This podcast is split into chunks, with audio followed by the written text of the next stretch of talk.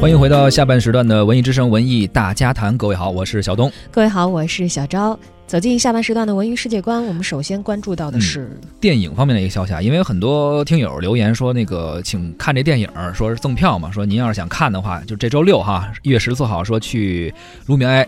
呃，芳草地点看这个三 D 电影《太空旅客》，然后有人就问说这个是怎么一个电影啊？如果你想看的话，发送姓名加电话加上《太空旅客》到文艺之声的微信公众号。我们先介绍介绍吧，也是最近上的一个新片，而且越看好像越跟以前我们看过一电影很像啊。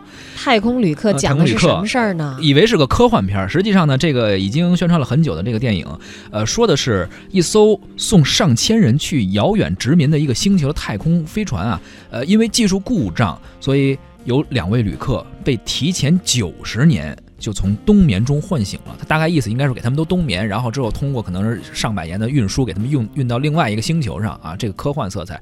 但是呢，因为技术故障，可能氧气不够或者怎么着了吧，然后有俩人就醒了，于是在途中就呃相遇了，呃，而且这是两个人是一男一女啊，后边应该大家可以想象了，肯定有故事了就。